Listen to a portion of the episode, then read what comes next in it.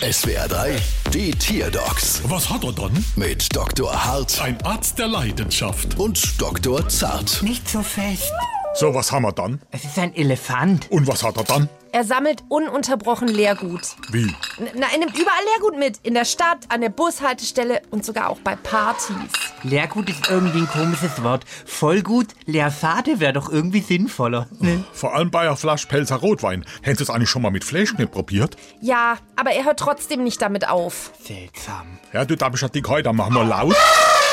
Machen wir leise. Hm, Klingt soweit ganz normal. Was macht er denn mit dem ganzen Leergut? Na, das wirft er in einen Leergutautomaten und holt sich dann das Geld an der Kasse. Aber na klar, das hier ist ein Elefant. Ein Elefant, ein Pfandmarke Dumbo, halt ich's aus. So, ja, das erklärt natürlich einiges. Dann schicke sie doch das rätselhafte Risselfisch mal raus vor die Tier. Äh, achso, ähm, wollen Sie mit mir unter vier Augen reden? Nee, aber da kann er schon mal ein bisschen Pfand sammeln für die Rechnung, die gleich kommt. Bald wieder. Was hat er dann?